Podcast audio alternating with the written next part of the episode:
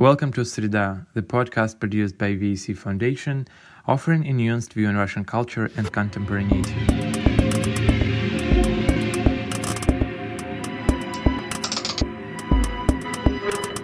My name is Karen Sarkisov, and I'm a curator and senior editor at VEC. Today, we're going to look at how museums fare in the uncharted territory of strict lockdown measures and what coping strategies they develop as a result.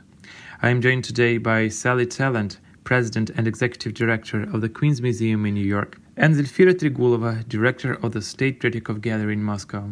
Hello. Hi. Hello to everybody. Thank you both for joining me.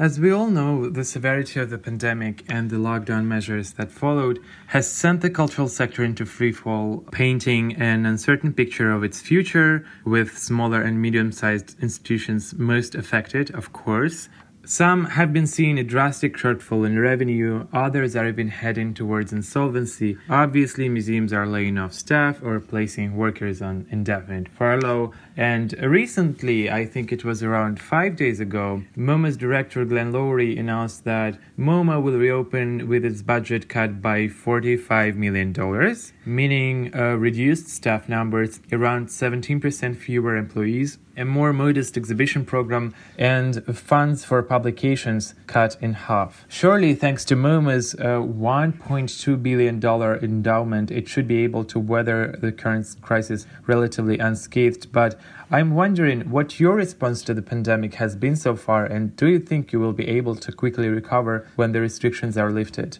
I think that's the most pressing issue we're facing today. Sally, maybe you can start, please. Sure, happy to. Uh, I think there are many different contextual issues that different for us all. We're much smaller than MoMA.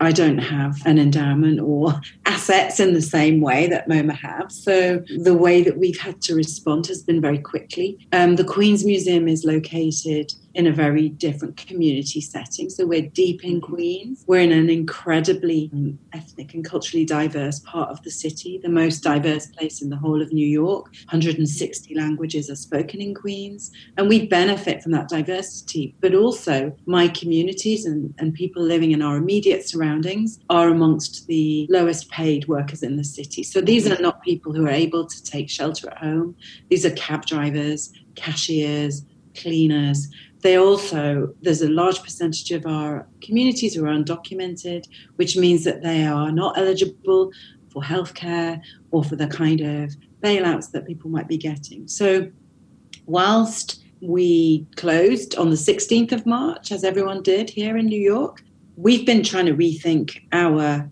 usefulness to our communities and what we can do in our immediate context because it feels really important to try and think about how we can connect our collection, which is quite small compared to like somewhere as big as MoMA and probably as big as yours.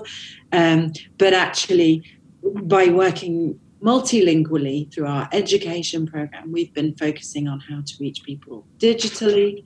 Also, my team have become really proficient at like thinking about isolated seniors and making phone calls with them. So they've been very creative, trying to think of, of new ways that we can function in a socially distanced closed to the public mode. I have had to furlough staff. Um, so 30% of my staff are, have been on furlough. I think we will survive this first wave of closure till the 30th of June, which is the end of my financial year. But what I'm really anxious about is next financial year and what this means for the future, bearing in mind that everything's closed. All of our patrons' businesses have suffered. Everything is different. Um, and then finally, just on a general point, because I know we're going to have a, a wider discussion, until the transport infrastructure of the city is functioning properly and people are confident to get on it, and also until our schools go back, it's going to be impossible for us to function. Half of my staff are stuck at home with childcare issues and homeschooling, which means it's very difficult for them to function remotely you know, it's like a massive, radical rethink, some of which is really productive. But actually, what we're really facing is a global economic collapse. That's a wider issue. That's not just museums, that's every single business, retail, you know, everything. Yeah. How's it there? Yeah. How are you doing? And I'd love to hear actually what you're doing in in Moscow because it's a very different context.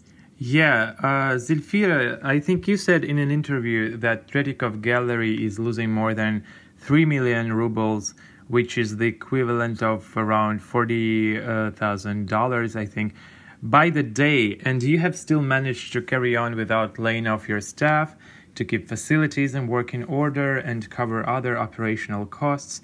Can you maybe talk about what keeps you afloat, what keeps you going in these times? Uh, with pleasure. Yeah, it's true. We had from the very beginning calculated our losses of the planned income per day, and it's around 3 million rubles a day, uh, which is uh, something uh, close to looking at today's uh, uh, currency exchange rate. It's around uh, $40,000 every day. And uh, I must admit that the previous year was the most successful year in the whole history of the Tretyakov Gallery. We got almost 3 million visitors and very serious income. And hmm. in uh, nine, 2019, only 34% of our income was the state subsidy. So we were earning uh, something like uh, 35% of our budget, and the rest came from donors and our sponsors. And I'm uh, coming into such details for you to understand what is happening now. We are closed since March 18 of course, uh, majority of our staff, those who can work online and at home. And first of all, those who are involved in scientific research or writing texts, uh, they all work at their homes.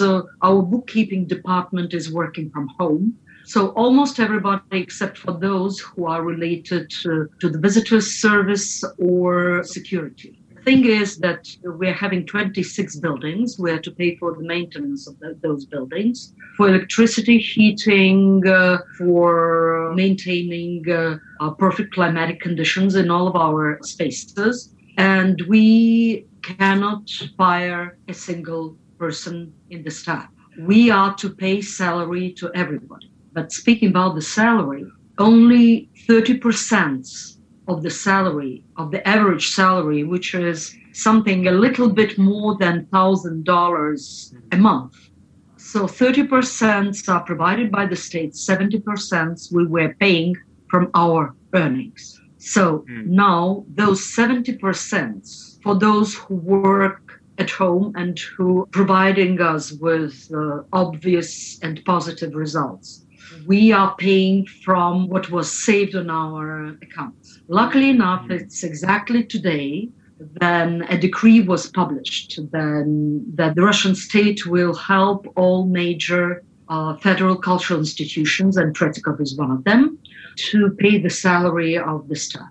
So for three months, we are safe. For the three coming months, we are safe. But we perfectly understand that there are different stages of this uh, crisis. One is to close the museum, to provide for all security, for maintaining and security of the collection, and to provide for the salary of the staff, and to provide work for everybody, because otherwise people will just get crazy at their homes. And uh, you cannot believe how vivid are our video conferences. So, our meeting today is my fifth video conference the results of each video conference are much bigger than the same amount of time we would be spending sitting around a long uh, table.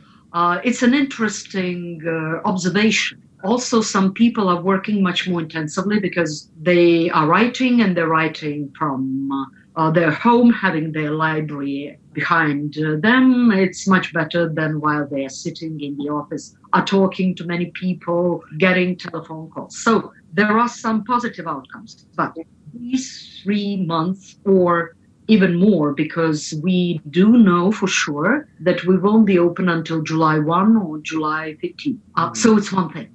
And we can manage with the help of the state with that stage. The most important and interesting challenge are the coming when we will be open. We just had on Friday a meeting of the Bizot group with participation of leading uh, uh, European, uh, American, worldwide uh, directors from Mexico, from Singapore, from Russia. And some of our colleagues had shared their experience about working for a few days. Somebody opened in Europe on May 4. And the thing is that people are reluctant to come to museums. They are not feeling safe to leave their homes. They are not feeling safe to come to public space.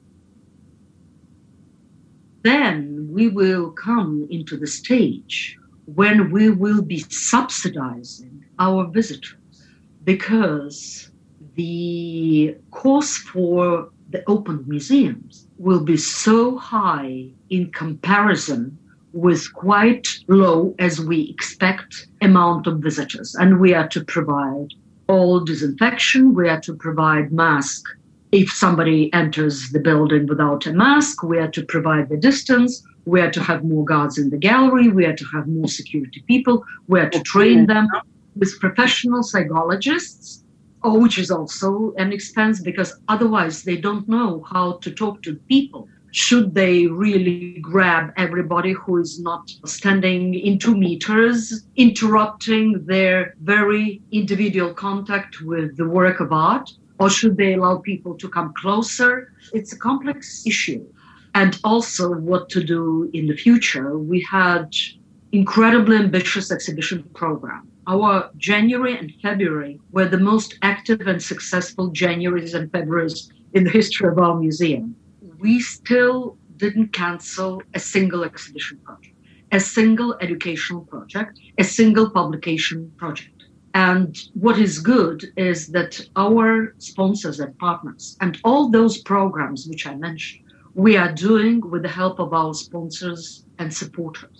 State money is used for maintenance of the building, for paying the bills, and for those 30% of the salary of the staff. We, of course, were to postpone some of our exhibitions, uh, to move our schedules, but still we are hoping and planning to keep major exhibition projects for 2020 being on maybe not in spring, in summer, but in the fall, moving all planning three, four months further. The good thing is that, and I'm knocking on the wooden table where I'm sitting, at, at which I'm sitting, that none of our big supporters refused to continue their support. Some of them are saying, You understand, we are in a very critical moment now. Can we support the dismantling of the exhibition? Can we give you the money in 2021? So we are trying to keep all those, of course, in case we really can handle that without uh, their money, that we have some resources and uh, uh, reserves. We still plan to lend our artworks to other exhibitions, which are all also being postponed. We are still planning to lend works, though we were to open exhibition on the 9th of April, a huge exhibition devoted to Soviet art of 70s and uh, 80s. Unfortunately, we couldn't lend from uh, Zimmerli, from a collection of the Museum of Rutgers University because of this silly Schneerson case but we were landing from Aachen, from Cologne, from Paris. And this was to be cancelled because of impossibility to ship the works and because the museums had closed and nobody's lending anything uh, any uh, more. So to finalize, I would say that today's challenge of the coming three months before the opening is a serious challenge, but what is much more important is the future. And it could be more complex than those problems which we are facing now. And of course, we are taking care of our people. I have prohibited for every person under 65, and contrary to American museums, when I came five years ago, I had 100 people who were over 80 in the staff, scientific research workers. Now it's nine but there are many who are under 65. So I have prohibited any of those people, except for the chief conservator, to leave the house and to enter the building. Of course, we are selecting those who are driving their own car, and there are many, who are driving bicycles or some kind of uh, these contemporary modern wheels or whatever it is. Mm-hmm. We allow to come to the office uh, those people who don't have relatives under 65, who don't have small children. So we are at the same time thinking about having nobody infected because they came to the office. Yeah. And right. up to the moment, didn't have a single one. So that's basically what I wanted to say answering your question. Thank you. Zelfira, since you brought up programming, let's talk a little bit about that for the moment. I guess now many of the exhibits have been shut down halfway through their scheduled run, many are in limbo, and uh, evidently, postponing a show could mean incurring really high logistical risks involving uh, loan extensions, expensive insurance, all the negotiations in terms of preparations and shipping agreements, and so on being affected. Sally, uh, maybe you can share what's happening at your end. Yeah, so it's a good question. When we when we close, we're much smaller than your amazing museum, by the way, which are marvelous, and I, am so glad to hear that you're continuing to be able to operate. I'm in a group actually with the Met and MoMA, and I think one of the things that's been amazing is how wonderful the museum community has been in pulling together and sharing information. So I think there is going to be more flexibility and leeway on loans and all of those kinds of things. We're going to try and find a way to get through this together. But for me at the Queens Museum, we were literally in the middle of installation. So if you went in the museum today, you would just see stuff on the floor, tools like half built artworks are just sitting there. We put things back in crates and we put them in the back and we secured them and they're just there and we, we can't do anything. I had to pay all of the installation technicians and contractors that were you know, scheduled to be working during that period because we don't have them permanently on our staff. So I had to pay them and I will have to pay them again. So this it's a kind of double cost to reopen the exhibitions. But because we don't yet understand, I'm waiting for some leadership from the city here as well. Because um, the Queens Museum is a city building, so which is a great thing actually. So I will wait to be ordered to open and then I will open. And I'm looking to them for some guidance around guidelines. Although at the same time the museum here in New York. We're all working really closely together to understand what le- what it means in terms of distancing, in terms of like how we manage front of house, how we welcome our visitors and don't like frighten them away since they've made their journey there. What it means for school visits. I mean, a huge amount of my income is schools visits. Oh.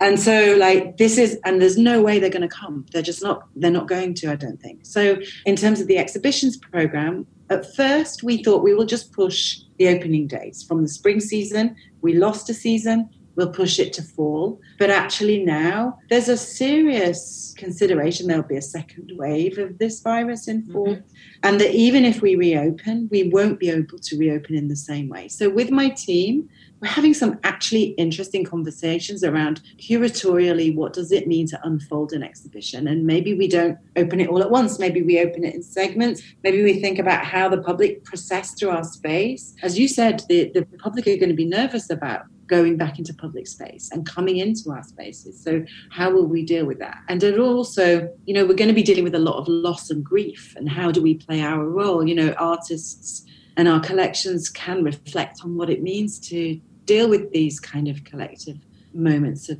grief, which is what we'll be dealing with when we get back. For next year, FY21, I shifted nearly everything, pushed it. Uh, we were doing a hip hop show, Hip Hop in Queens. We're actually going to turn that into a radio station and broadcast that. And that's actually quite a fun way to respond to that. But for the whole next year, I'm thinking of calling it embracing a year of uncertainty and working with the uncertainty. I spoke to Suhanya Raffel, who's in Hong Kong, and they've already been through the experience of reopening. And so she thinks they're going to have to keep doing that. So if that's the case, how do we embrace that? So, and I think, as you said, something that's really amazing is some of my team have found new efficiencies working at home and actually are working much better together than they ever would before. Like my education team and my exhibitions team are actually respecting to each other and working together in a brilliant way. So there are some things we've learned. So maybe we need to learn to be hyper local, support our communities. I want to support artists maybe we work with our collection and focus on that a bit more because it doesn't involve shipping. You know, I need to accept that some of my team won't want to come back in the office and I'm going to have to be flexible about how they do their work and where they do their work. So I think, I don't know, I, I'm trying to find a way to be to embrace, as I say, to embrace the uncertainty and make that something productive in this time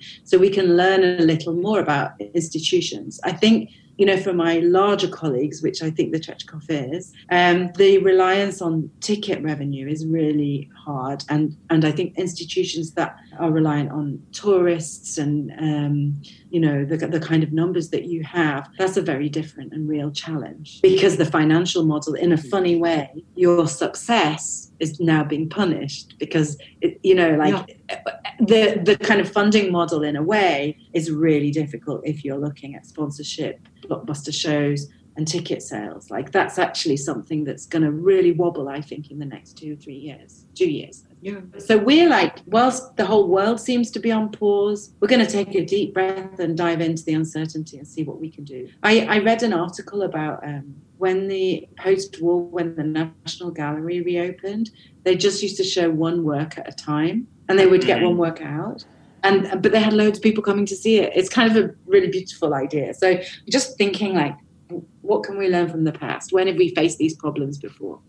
You raised a very important question about the possibility of the second wave. And that's something which totally changed all of those changes which we already made. Yeah, we had very ambitious international projects for the fall. And one which we already canceled was due to open on uh, June uh, 17. It was the biggest and the first in Russia exhibition of contemporary Indian art from many sources in India, from Pompidou and from uh, the Tate. And we postponed it to the spring of 21. Then we were to have two big German projects. One was uh, a project uh, called Diversity United, presenting uh, contemporary art of Europe from uh, the widest range of European countries, which we are doing with uh, the help of German Foundation and German sponsors and German Ministry of Foreign Affairs. I'm uh, every day writing pessimistic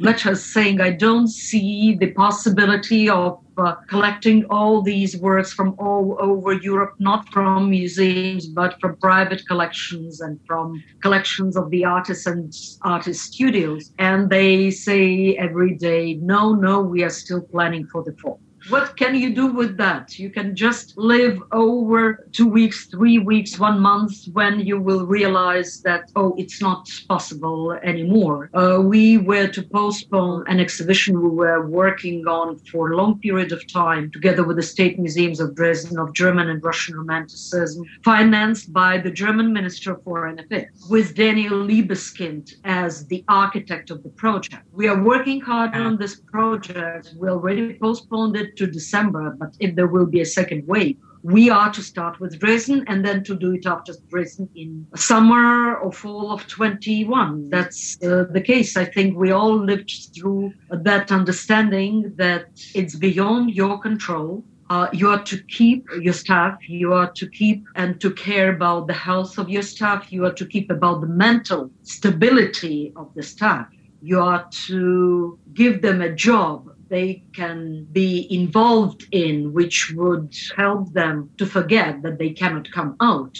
Or it's not desirable that they come out and just understand that with all of that speed with which we were developing, all of us, more successful, less successful, big, huge, comparatively small, we were moving too fast. And we understand very well that we were moving too fast and it's a kind of some sign from heaven, still from heaven, I believe that, that we should stop and concentrate on some more essential things.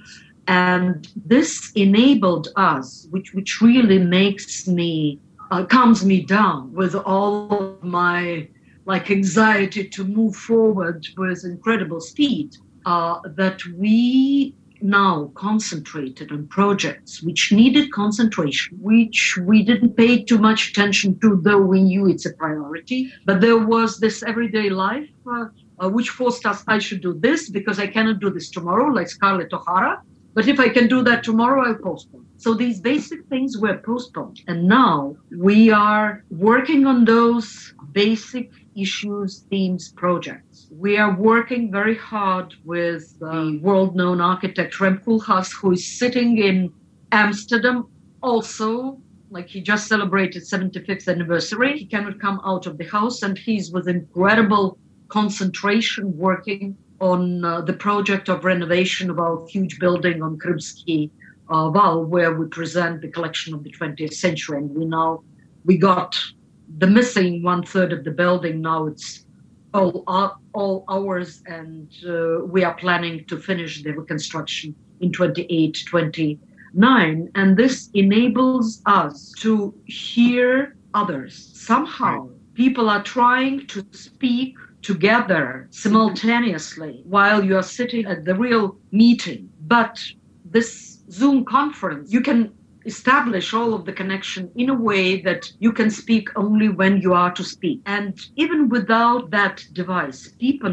listen much more carefully to what other people say and are making decisions quicker hmm. and are adjusting their positions quicker and are being convinced quicker than before. So this experience I will use then later when we will finally come to the real life. Plus, of course, we were very far behind many institutions in our digital policy. Now we are really working on that very hard, thanks again to some sponsors. And we see the rise of our online activities in every possible direction, five, seven times than it was before. Right. Okay. Here's the interesting point. The uh, Network of European Museum Organizations, NEMO, has carried out a survey recently to see how museums navigate the reality of shutdowns due to social distancing measures. And it turns out more than 60% of the museums have boosted their online presence. They have deployed a panoply of digital initiatives, including online exhibitions, online tours. Also, they have started uh, blogging heavily posting stories on Instagram, you know, live streaming, developing learning apps, and so on and so forth. So I wonder if you have explored any of these options, and if so, what are the benefits and potential drawbacks, and maybe even traps of this approach? We were not uh, really the most advanced among uh, leading Russian museums with our digital programs, though we accomplished a lot during the recent years, but still the starting point for us was very low. And uh, when I heard from my European colleagues that they are starting to close uh, museums, first of all, the tech museums, of course, we immediately started working uh, almost 24 hours a day to record new programs for presenting uh, them online. And we were recording this new content with clear understanding that for several months, our audience cannot revisit the galleries, cannot come to the museum, which I think helped us to develop a little bit different approach and a new language. First of all, we installed the cameras in the spaces in the museum where you never allow anybody to look into we don't allow anybody to see how we mount uh, artworks in our galleries. Yes, we shoot with some exhibitions for promoting the exhibition, but here we install the camera during the whole working day in the two huge galleries where we were installing 50 works by the major Russian 19th century artist Ilya Repin after the retrospective at the State Russian Museum in St. Petersburg. And this was amazing. We installed uh, such camera in the workshop of our restorers. It's an ob- it's a usual thing which you do in Europe and uh, in America, uh, but for Russians it was something very unusual because they're somehow shy or somehow concerned to show from inside and when we were recording in the galleries, uh, and I did it myself at the initiative of one of our sponsors, uh, who invited uh, one of our most famous uh, pop rock star. I don't know what is uh, how to describe what he's doing, but he's very gifted and very well known person, Sergei Shnurov. So we yeah. went with an hour and 10 minutes around the gallery showing just 11 works of art and just we're standing in front of them, reflecting about these artworks, trying to avoid any usual common banal things just thinking aloud and improvising, trying to convey the directness of your perception of the artwork, trying to make the viewer part of the dialogue which was taking place between us. It was incredibly popular. It was shown on uh, one of the major streaming channels and then on our website. And I think by now, and it's one month since it was released, we have received almost 1 million of uh, people. But what was attracting not only the name of that pop star, though he has uh, two magister degrees in humanitarian studies, but also the intonation and the attempt to talk about art, not formally, but trying to convey your impression and to force them to feel as if they are standing in front of these paintings. And that is something which we never did before because uh, every time it's a guide or scientific uh, research worker who is standing in front of the painting and in rather boring way describing interesting things but not trying to convey this feeling and emotion as much as the screen uh, uh, can allow and that was a good lesson for us also to understand mm. that we need to develop a new language, online language, especially having in mind that there will be several months before people can come to the museum and experience something similar. So we were kind of mediums between the artwork and the viewer. So these are two new things which we learned, and we will definitely continue not speaking about very high quality of what we were shooting, especially this film with the pop star sponsored by our major leading uh, bank. Mm. Uh, the quality of shooting was amazing. It's not just done on, on, on your lap, it's something which is very high quality. We shooted it within two days, and it was a recording of three or four hours, and they made out of one hour's ten minutes. I think, like many organizations, we had a lot to learn about how to produce and distribute digital content. We have multiple audiences, and I think what we wanted to focus on was our schools and making sure we could deliver learning online. So we actually did a survey of our public to ask what they wanted and what kinds of content they were interested in. And a lot of people want kind of how to do this or how to make that or kind of instructional things. So we've been focusing on producing a lot of those for families and for schools and also for adults. And we've been doing them in um, English, Spanish, Cantonese, Mandarin, and Bengali. And this is something that we've been asked to produce and something we're very excited to produce. Then the other thing is that, like, not everyone likes digital. So we've been sending postcards to seniors with notes on the back and then phoning them and, and having intimate phone conversations. And then in terms of our exhibitions, rather than doing too much, we've been trying to focus on doing stuff that makes sense for us our forthcoming exhibition, we're going to do the publication only online and we're going to release it episodically. We are doing some studio visits with our studio artists. We've also got some online commissioning.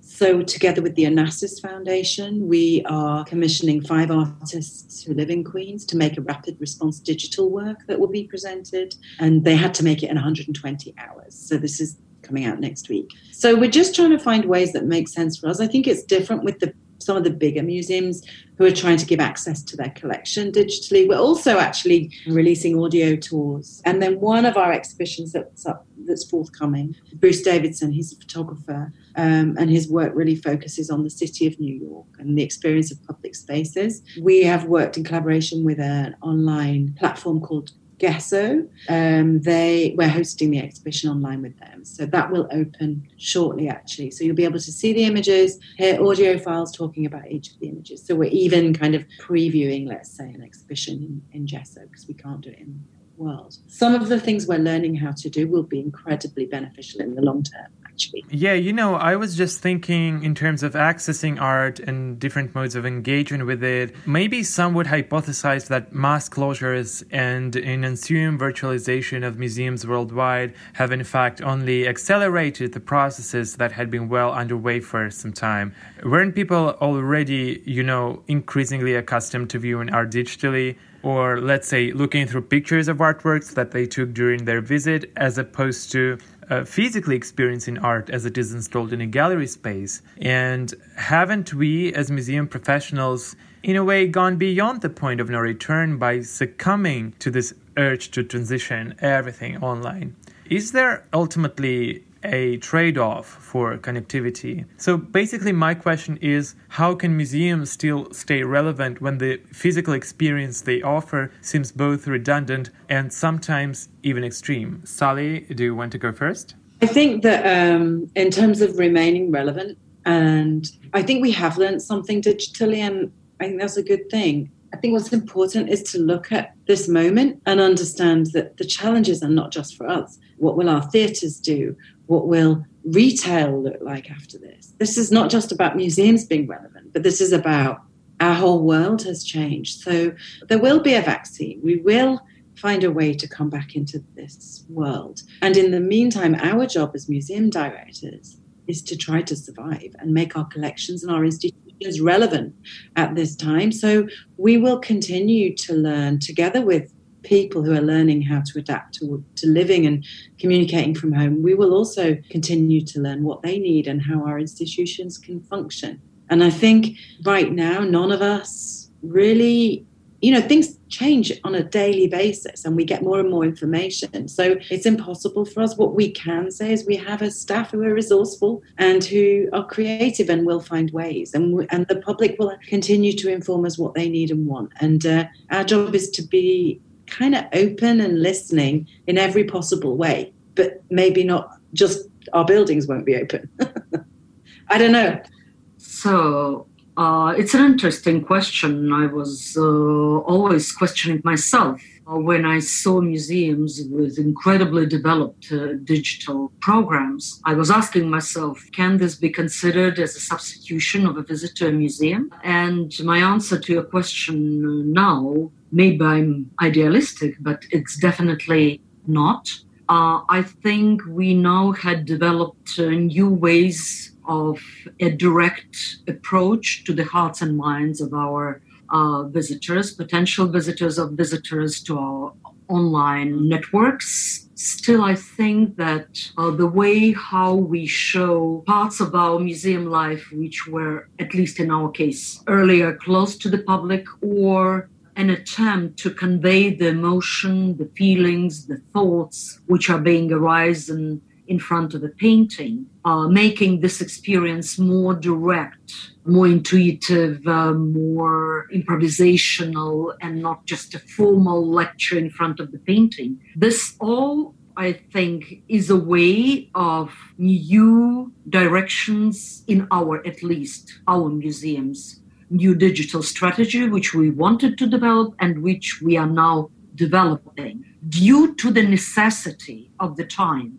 we really try to speed up as much as possible. And we were to do that. Otherwise, we would disappear from the eyes of our former visitors, and uh, it would be much more complicated to get them back. It's uh, quite a selfish notion, but also it was for us a way to really throw all of our effort on that part of our activities which were underdeveloped before. But I'm absolutely sure that what we are doing now and what we will be doing in the course of the coming month, because we are to renew the content of our programs, and we now just started to shoot with all the medical and health precautions to shoot a new series of uh, lectures about just one painting. I think all what we are doing now will be part of our new experience in digital area, but it will for sure not substitute a visit to a museum and uh, an experience of a direct contact with a piece of art. And our joint efforts to convey this direct emotional response was kind of an appetizer to make people hungry for such an experience. So uh, that is why I'm, I'm sure that for the digital activities of museums, this situation will result in, in rather fast development of new approaches. And uh, as far as real visitors are concerned, they will really stimulate a hunger to a visit to the museum. And of course, there are a lot of culinary programs shown online now, but it cannot be a substitution for a really tasty meal, especially if it is a meal which you take with uh, your dear ones. So nothing could substitute your real visit to a museum and your experience in front of a piece of art which you can immediately share with somebody who is dear to you and who is standing together with you in front of this artwork. Again, I might sound a little bit idealistic, but that's my thing, and that's what I believe in. Right. Thank you. Sally, you recently wrote a piece for the art newspaper where you say that I quote, ultimately, we are facing a collective sense of grief that we have never known before, along with a growing refugee crisis and a deepening understanding of the impact of climate change. Uh, end of quote. And you further note that this is a time to consider museums as places of care, not just care of collections, but care of our communities, staff, and artists. Can you talk a little bit more about that notion of the museum as a caregiver? So if you think about what curatorial work is, and if you think very simply that it means to take care of the work, if you extend that to take care of the people and the place, I think that will be our learning in the next year. And it's something we should be doing anyway. So for me and for my team, it's to think about how do we understand our communities, all of us, we're going to be facing very complicated and real experiences of collective grieving. And how can we provide a space for people to maybe process some of that? We're working with um, local faith um, leaders as well and thinking about how finding and creating spaces to talk about that kind of experience will be important. And then, actually, the other thing I'm really concerned about is um, who are the people that are losing their jobs and employment right now? And I think there is an awful disproportionate number of young people who are just entering into our industry, whether they're young artists, often young artists work front of house or entry level jobs, or young curators that were doing fellowships or just coming into the profession. How do we make sure we don't lose a generation? So I'm really concerned that in the coming year, I provide free studio space to artists and I think about how I can support some of the people who are only just beginning their working lives and we don't lose them. You know, how can I create writing fellowships or curatorial fellowships or just ways to capture that generation? Um, I mean, I've spent a bit of time looking back at the 1930s, which were, you know, a very interesting period to reconsider now. My museum opened in 1939 after the Great Depression and just at the onset of the Second World War. And I think mm. that those histories, if we look at them now, we can learn something about how to behave and how to take care and how to be careful. And I haven't really processed this yet, but I read we're talking about social distancing in our museums, but I read this article that talked about national distancing. And I wonder what mm-hmm. that is. And it's like, it's a pretty chilling concept. Like, what does mm-hmm. it mean, national distancing? If we start to say people cannot travel, things cannot travel between countries, what then does that do? I haven't thought this through yet, but I think it's a real thing. And it's a scary thing. And I, I don't like mm-hmm. to evoke the spirit of the 1930s because we all know what happened. I mean, I think that, you know, like, it was a period of like extreme conservatism and nationalism. So when I talk about taking care, I want to be careful to think carefully about what we do, how we mm. respond to this time, how do we play an appropriate role, not only in terms of taking care of our collections, but the stories we tell, the staff we support, the artists we support, etc. And also, the one thing i I really know is true here in New York and also internationally is that we need to work much more closely in collaboration and take care of one another at this time. The ecology, the global ecology of museums, mm-hmm. we need to take care of that. Absolutely. Well, I guess this is a perfect note uh, to wrap up our podcast for today. It's wonderful to hear about what's happening in Moscow, you know, because I do think more than ever we need connections with our communities. So thank you for including me in this. Yes, and it's a very important thing which I would uh, think about and reflect on because now we are also limited to the audience, which is our community, and we are a museum created 165 years ago in this community and for this community and for the nation. Thank you again. Sally Zelfira, well, thank you for your time. And uh, I guess here's to us all emerging from lockdown with renewed vitality and sense of purpose. Thank you. Bye. Thank you. Thank you.